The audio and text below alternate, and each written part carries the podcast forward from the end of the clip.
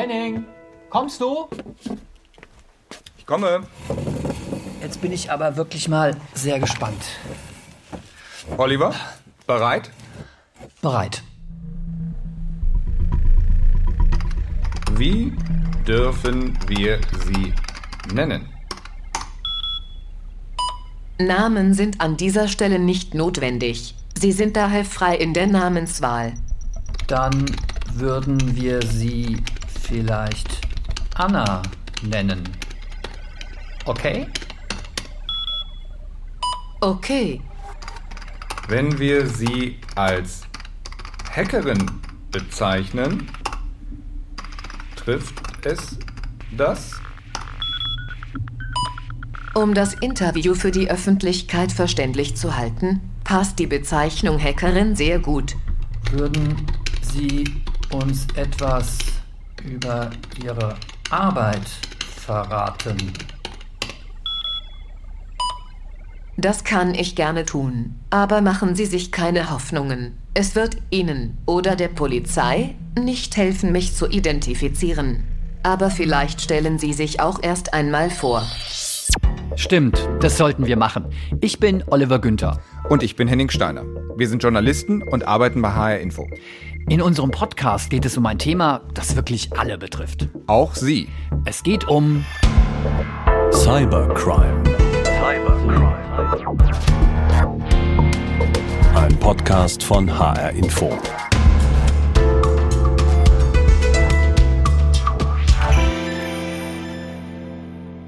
Anna haben Sie ja gerade schon gehört. Sie ist Hackerin und eine der Hauptpersonen in unserem Podcast. Anna möchte anonym bleiben, denn das, was sie macht, ist nicht legal. Aber Anna ist nur eine Akteurin. Wir zeigen Ihnen hier, Cybercrime hat viele Gesichter. Es gibt Täter wie Anna, die Hackerin. Es gibt Ermittler Und es gibt Opfer. und sie alle spielen in diesem Podcast eine Rolle. Ich lasse Sie den spektakulären Hackerangriff auf ein großes Unternehmen miterleben. Einen Angriff, der Monate gedauert hat und der eines der wichtigsten deutschen Unternehmen in große Not gebracht hat. Einen DAX-Konzern. Und ich nehme Sie mit zum BKA. Sie werden miterleben, wie Cybercrime-Ermittler Kriminelle jagen und wie sie versuchen, einen schwierigen Fall zu lösen. Einen Fall von Kindesmissbrauch. Die Fälle, die wir hier erzählen, sind echt. Das ist uns wichtig. Und wir beginnen mit dem Hackerangriff auf das Unternehmen.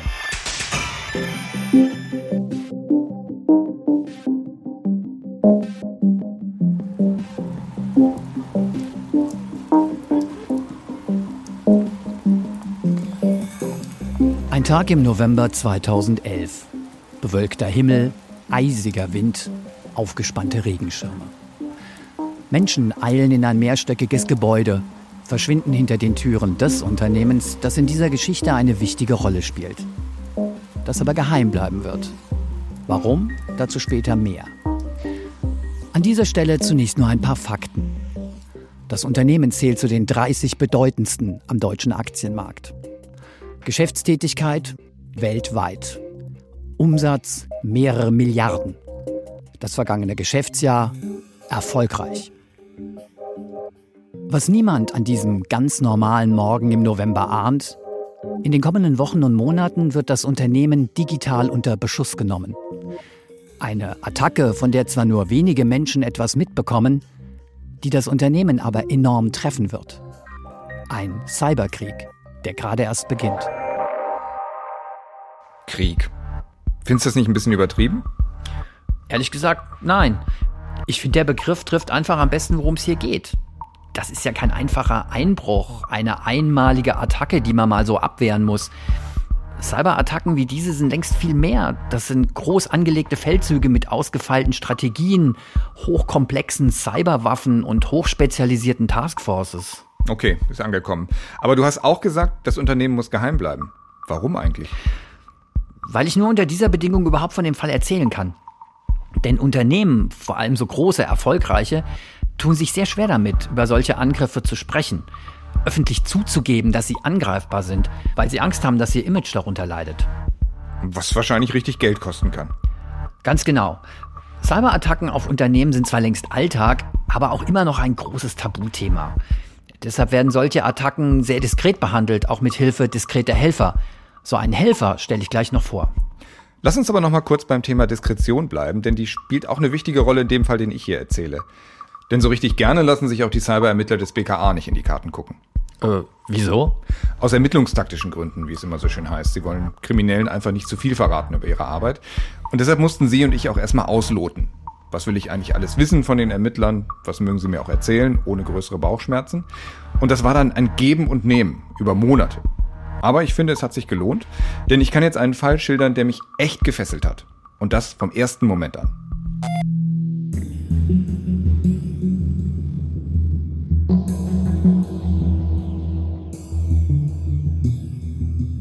Ein schmuckloser Besprechungsraum auf einem ehemaligen Kasernengelände in Wiesbaden.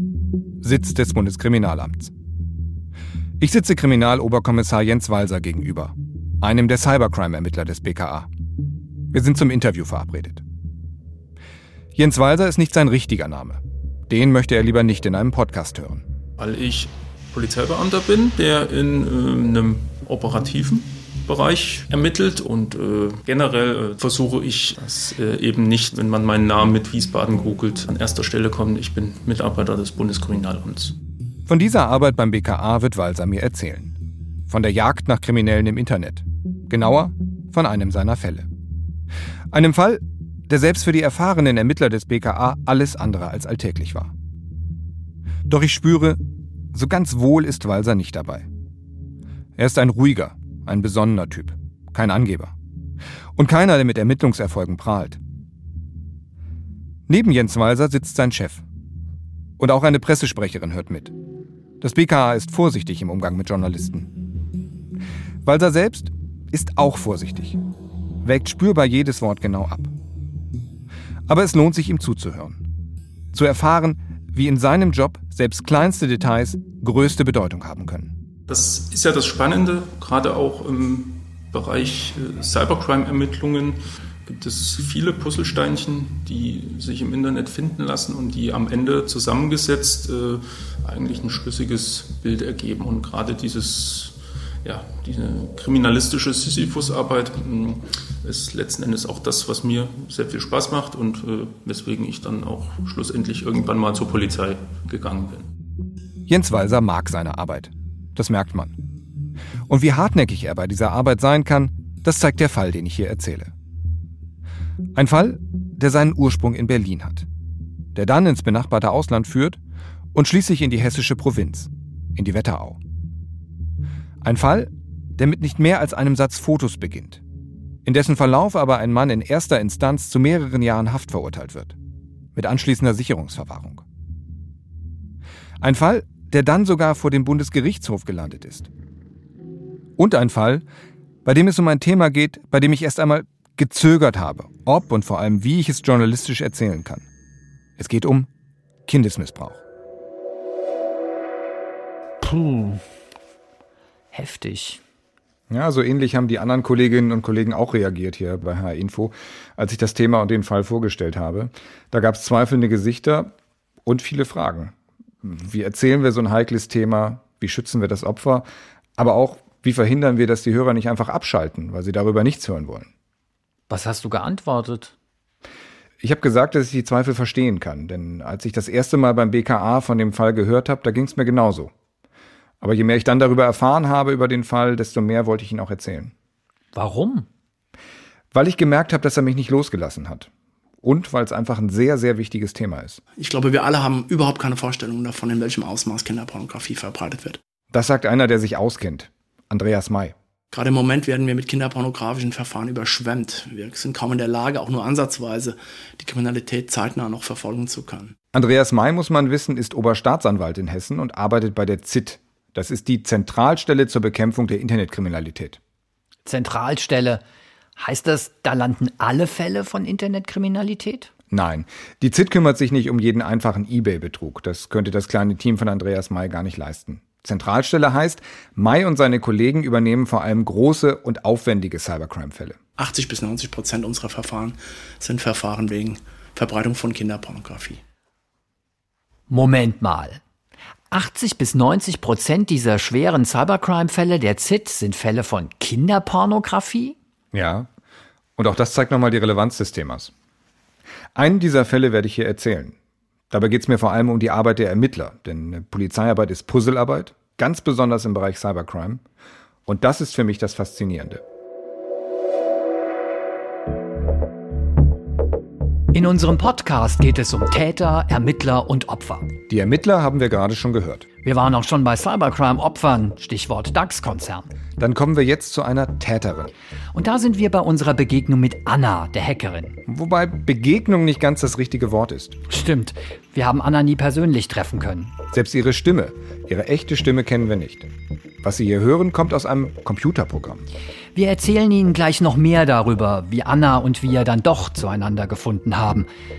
Aber erstmal stellen wir Ihnen die dunkle Hackerin näher vor.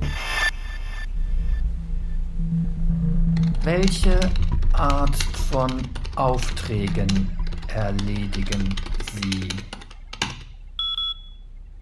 Ich finde Schwachstellen in Standardsoftware. Wir reden hier insbesondere über Schwachstellen in modernen Webbrowsern wie Chrome, Internet Explorer oder Firefox.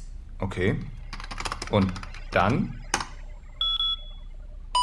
Auf Basis dieser Schwachstellen werden Angriffswerkzeuge gebaut, sogenannte Exploits. Damit lässt sich typischerweise der Rechner des Opfers kapern. Wie funktioniert das? Bei einem klassischen Angriff würde ein Opfer dann kurz eine präparierte Webseite mit meinem Exploit besuchen. Ohne dass das Opfer auch nur irgendeinen Link geklickt hat, wird das Opfer dann im Idealfall mit sogenannter Malware infiziert. Diese Malware sorgt dafür, dass anschließend der Angreifer volle Kontrolle über den Rechner des Opfers erlangt. Hast du gehört, Oliver? Das Opfer muss nicht mal mehr einen falschen Klick machen. Ich gehe nicht mehr in dieses Internet. das ist vielleicht auch besser so. Was macht denn so ein Angreifer mit dieser Kontrolle? Derartige Exploits werden zum Beispiel gerne zwecks Industriespionage eingesetzt.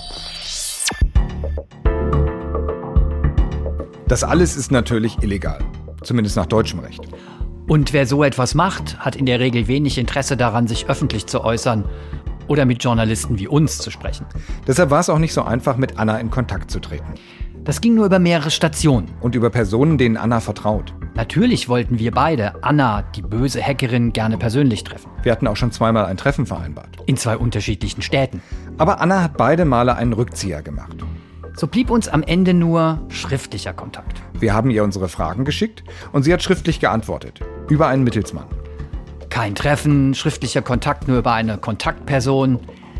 Ganz ehrlich, so richtig gefallen hat uns das nicht. Denn wir können bis heute nicht hundertprozentig sagen, ob Anna die Fragen selbst beantwortet hat. Oder ob es Anna überhaupt gibt. Also haben wir recherchiert. Wie plausibel ist das, was sie uns schreibt? Und wir haben intensiv mit unserer Kontaktperson gesprochen. Was weiß sie über Anna? Wie gut kennen sich die beiden? Am Ende haben wir uns entschieden, Annas Geschichte doch zu erzählen. Trotz all unserer Zweifel. Weil wir aus unseren Recherchen wissen, was uns Anna über ihre Arbeit erzählt, ist plausibel. Es ist Realität. Eine Realität, in die man nur sehr selten Einblicke bekommt. Und in der es Menschen wie Anna gibt. Für die ist Cybercrime einfach ein Job wie jeder andere. Und das sind genau die Menschen, die durch ihre Arbeit große Angriffe auf Unternehmen überhaupt erst möglich machen. Angriffe wie auf den DAX-Konzern, von dem Oliver vorhin schon erzählt hat. Ich habe da ja vorhin sogar schon von Krieg gesprochen. Ein Krieg, in dem viel auf dem Spiel steht. Im schlimmsten Fall die Existenz des Unternehmens. Und als die Firma das gemerkt hat, da hat sie ganz schnell Hilfe gebraucht. Und da kommt dieser Mann ins Spiel. Mein Name ist Avi Krawitz. Ich bin bei der Seconsalt seit Anfang 2009 und mache seit 2011 ähm, die ganze Incident Response Schiene, das heißt Notfalleinsätze, wo Kunden halt anrufen und sagen, ich habe ein konkretes Problem, irgendjemand ist bei mir eingebrochen, wir wissen nicht weiter, ähm, kommt doch einmal her und schaut euch das an. Avi Krawitz arbeitet für eine Firma, die heißt SecConsult. SEC ist die Kurzform von Security, also von Sicherheit. Und die Firma ist spezialisiert eben auf Cybersicherheit. Okay, das habe ich verstanden. Aber was macht Avi Krawitz da genau? Können wir das nochmal hören? Ich mache seit 2011 ähm, die ganze Incident Response Schiene. Was heißt denn das? Naja, wenn man es mal wortwörtlich auseinander nimmt, Incident heißt Vorfall. Und Response heißt Antwort oder Reaktion. Und ein Incident Response Manager wie Avi Krawitz ist einer, der helfen kann, wenn ein Unternehmen zum Beispiel heftig unter Hackerbeschuss steht. Also sowas wie ein Feuerwehrmann in der Cyberwelt. Einer, der gerufen wird, wenn es brennt. Genau. Und wie das in dem Fall des DAX-Unternehmens gelaufen ist, das kommt jetzt. Diese Incident Response Schiene, die fand ich persönlich immer sehr spannend, weil de facto ist jeder Einsatz einzigartig. Avi Krawitz. Typ dunkle kurze Haare, gepflegter Dreitagebart, Intellektuellenbrille. Alter Anfang 30. Erster Eindruck, straight, weiß was er will, kein Lametta. Wer Avi Krawitz anruft, weiß nie, wo er ihn gerade erreicht. Hallo Avi, wo steckst du denn gerade? Kalifornien, Asien, irgendwo in Rumänien, Berlin. Avi Krawitz ist weltweit im Einsatz, immer auf Abruf. 14, 15, 16 Stunden Tag. Die Stunden dazwischen isst, schläft, entspannt Avi Krawitz in irgendeinem Hotelzimmer. Nur selten ist er zu Hause, in Wien. So wie an diesem Tag, im November 2011. Ich war auf einem größeren Projekt in ähm, Silicon Valley drüben, also in Kalifornien. Bin dann zurückgeflogen und habe mir ein paar Tage freigenommen, um mich wieder zu akklimatisieren. Avi Krawitz ist erschöpft, will ausspannen zurück ins Leben kommen. Einmal nicht erreichbar sein. Sein Handy ist aus. Irgendwann einmal schaue ich dann in meinen Facebook-Account und da hat mir ein Bekannter von mir geschrieben, Servus Avi, ich würde dich als Businesspartner brauchen, hat einen Sicherheitsvorfall, bitte melde dich mal unter, dann seine Telefonnummer. Das war's, also wirklich ein, ein, ein Dreizeiler. Für Krawitz heißt das doch keine freien Tage. Sein Jagdinstinkt ist geweckt. Denn es geht um einen der ganz großen Player in Deutschland. Für mich war das dann einfach so die persönliche Challenge. Wow, wenn das wirklich was sein sollte, gerade in so einer Organisation, das ist etwas, was extrem spannend werden könnte. Die nächsten Schritte. Krawitz schickt einen Kollegen vor. Lage sondieren. Dann, zwei Tage später, ein Telefonat, das alles verändert. Kurz bevor er wieder zurück nach Wien geflogen ist, hat er mich angerufen und gemeint, aber das Ganze ist etwas größer als gedacht. Was Avi Krawitz zu diesem Zeitpunkt noch nicht ahnt, während die Abwehr gerade anläuft, sind die Angreifer schon ganz tief drin im System. Und sie haben längst mit ihrer Mission begonnen. Sensible Informationen suchen, um sie nach außen zu senden, an ihre Auftraggeber. Klingt wirklich, als bräuchten die einen äh, was war Avi Krawitz nochmal? Ich bin Incident Response Manager. Ja, das war's. Hat das Unternehmen wirklich nicht gewusst, was da in seinen Systemen vor sich geht? Nein. Und es hat tatsächlich auch mehrere Wochen gedauert, bis der Angriff überhaupt entdeckt wurde. Das ist aber gar nicht so ungewöhnlich. Eine Studie aus den USA hat im vergangenen Jahr untersucht, wie lange Cyberangriffe auf Unternehmen unentdeckt bleiben. Und jetzt schätz mal, was glaubst du? Puh, weiß nicht. Zwei Wochen? Drei? Viel länger. Fast fünf Monate. Die Studie spricht ganz genau von 146 Tagen, die im Durchschnitt vergehen, bis eine Cyberattacke entdeckt wird. Auf cybercrime.hr.de haben wir übrigens noch weitere Infos dazu. Fast fünf Monate ist ganz schön lange. Ja, und das ist schon deutlich kürzer als früher, weil das Risikobewusstsein in den letzten Jahren eben deutlich zugenommen hat. Ähm, mal zum Vergleich. Der Angriff auf den DAX-Konzern war 2011. Damals hat man in der Regel noch mehr als ein Jahr gebraucht, um sowas zu erkennen.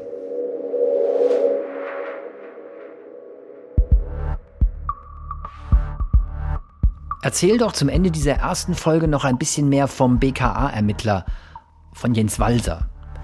Wann hat der eigentlich seinen Fall übernommen? Das war 2014, im Juli.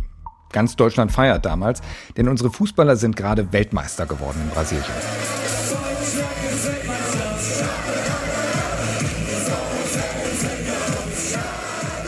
Zur gleichen Zeit graben sich Cybercrime-Ermittler des BKA durch einen Datenberg. Jens Walser hat nämlich zusammen mit Kollegen in Berlin einen Mann überführt, der Kinder missbraucht hatte. Und bei dem haben sie gigabyteweise kinderpornografisches Material gefunden. Ist sowas typisch? Ja, das ist schon typisch. Solche Menschen sammeln Fotos und Videos, oft riesige Mengen an Daten. Und wenn dann einer auffliegt, dann sichtet das BKA dieses Material und sucht nach weiteren Tätern oder Opfern. Und deshalb landet ein Teil dieser Fotos aus Berlin auf dem Schreibtisch von Jens Walser in Wiesbaden. Etwa 40 Fotos von einem Kind. Das äh, Missbrauchsopfer hatte ein scheinbares Alter von etwa zehn Jahren, war dann abgelichtet in verschiedenen äh, Posen und äh, ja, Körperhaltungen an einem entsprechenden Gebirgs- und Alpensee. War ein Mädchen. War ein Mädchen, ja. Ich habe später eines dieser Bilder gesehen. Keines von der harten Sorte, die gibt es auch. Sondern ein, wenn man den Begriff in dem Zusammenhang verwenden darf, auf den ersten Blick eher harmloseres Foto. Es zeigt ein Mädchen beim Baden in einem See, bei strahlendem Sonnenschein. Das Kind ist nackt, spielt scheinbar unbeschwert im Wasser. Wenn man den Zusammenhang nicht kennt, es könnte ein Urlaubsfoto sein. Aber Jens Walser kennt den Zusammenhang.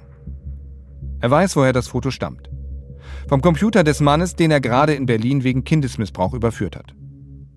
Und er weiß aus seinen Ermittlungen, dieser Mann hat die Bilder des badenden Mädchens nicht selbst aufgenommen. Das war jemand anders. Und das heißt für Walser ein weiterer Täter, irgendwo da draußen.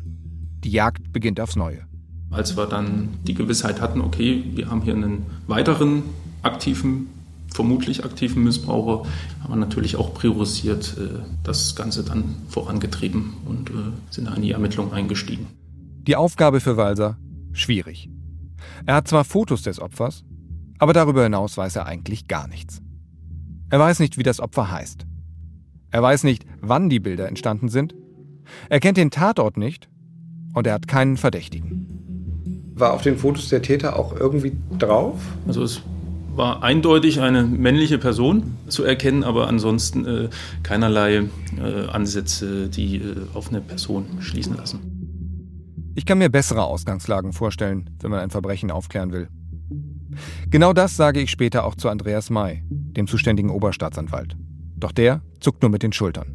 Das ist bei uns der Regelfall. Also unsere Verfahren in aller Regel beginnen die als äh, Verfahren, ähm, das sich gegen einen unbekannten Täter richtet. Und es ist eben auch so, dass es Verfahren gibt, bei denen der Täter zum Schluss auch unbekannt bleibt. Ja, da muss man auch mal, muss man auch mal verlieren können. Jens Walser will aber nicht verlieren. Und deshalb schaut er sich die Bilder des badenden Mädchens immer wieder an. Jedes Detail. Viel verraten sie ihm nicht. Aber einen Hinweis enthalten sie doch. Der Tatort lag an einem See. An irgendeinem See. Und den muss Walser nun finden. Irgendein See. Wie will er den denn jetzt finden? Er sucht Bilder von Seen im Internet und vergleicht die dann mit dem See auf den Tatortfotos. Eigentlich eine ganz simple Methode. Aber Seen gibt's ja nun ein paar mehr. Ja, genau das ist der Haken dran. Aber jemand wie Jens Walser geht einfach stoisch ran an so eine Aufgabe. Fast ein bisschen trotzig. Aufgeben jedenfalls kommt nicht in Frage. Nö, weil in dem Fall der See ist ja vorhanden und äh, insofern war klar, dass über kurz oder lang der See gefunden wird. Äh, die Preisfrage war halt nur, wo und in welchem Staat. Und genau da wird es eine ziemliche Überraschung geben für die Ermittler. Aber davon mehr in Folge 2. Eine Überraschung gibt es in der nächsten Folge auch für Avi Krawitz. Und zwar keine gute. Es wurde die ganze Datenbank ausgelesen. Da waren Zehntausende von Benutzernamen und Passwörtern drinnen. Und dann haben die Angreifer mit denen dann weitergearbeitet. Und die Hackerin Anna wird uns verraten, was sie mit ihren dunklen Geschäften verdient. Viel mehr als du jedenfalls. Viel mehr als wir beide zusammen. Viel, viel mehr. Cybercrime ist ein Podcast von Henning Steiner und Oliver Günther. Regie Hendrik Evert und Frank Berge. Sound und Musik Roland Grosch und Helfried Wildenhain. Dramaturgische Beratung Hendrik Evert. Endredaktion Heike Liesmann. Produziert von HR Info, dem Informationsradio des Hessischen Rundfunks. Weitere Infos auf cybercrime.hr.de. Kontakt cybercrime.hr.de. Cybercrime. Cybercrime. Ein Podcast von HR Info 2017.